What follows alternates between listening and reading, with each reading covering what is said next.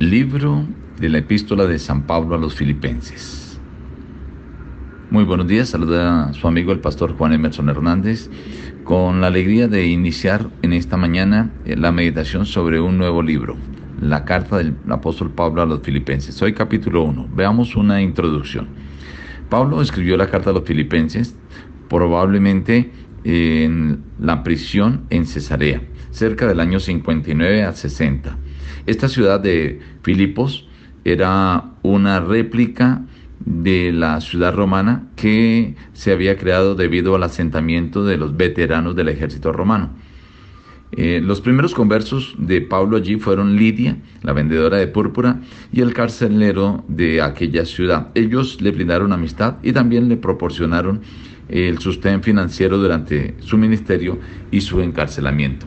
Hay tres mensajes o temas recurrentes en la epístola de Pablo a los filipenses. El primero es el de gozarse, aún, dice él, en las dificultades, en, en, la penuria, en la persecución. El segundo tema es la humildad y lo ejemplifica con Cristo Jesús, quien, siendo Dios, se humilló hasta llegar a la condición más baja.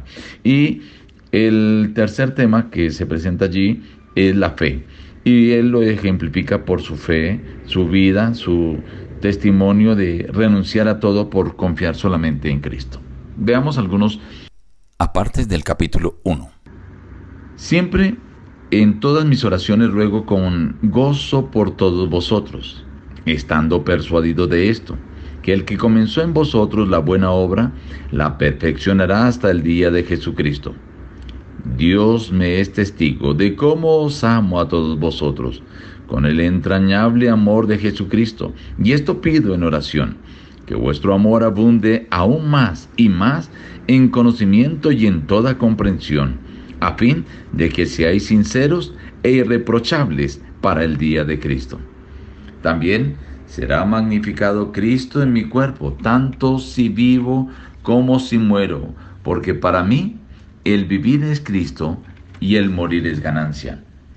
Pero si el vivir en la carne resulta para mí en beneficio de la obra, no sé entonces qué escoger.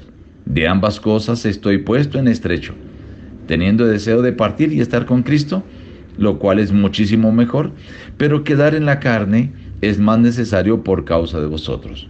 Solamente os ruego que os comportéis como es digno del Evangelio de Cristo.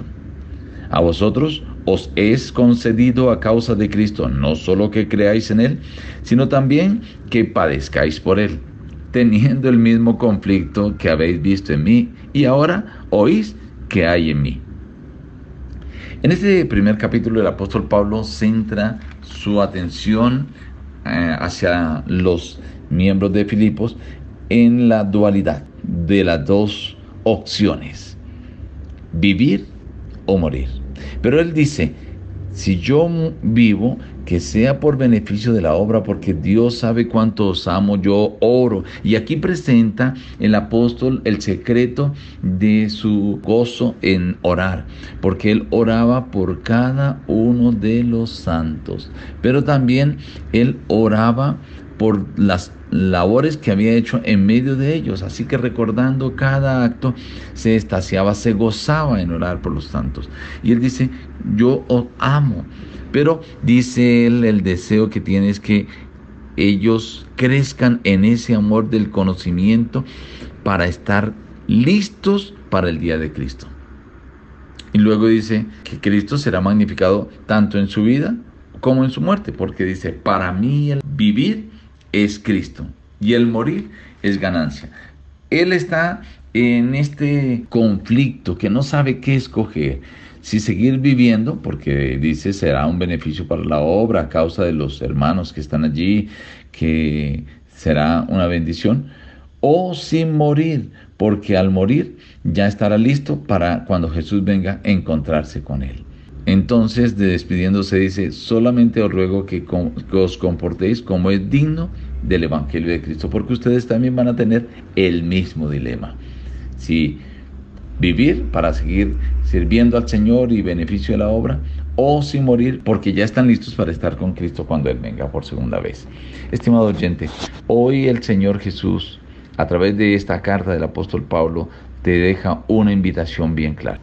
Que tú permitas que en tu vida Él trabaje la obra del perfeccionamiento para que estés listo para la segunda venida de Cristo.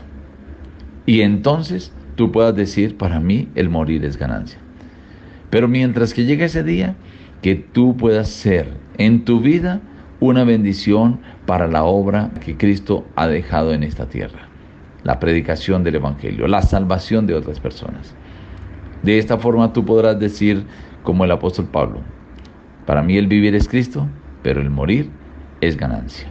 Que Dios pueda ayudarte hoy a permitir la labor de Cristo en tu vida y el trabajo del perfeccionamiento de tu carácter.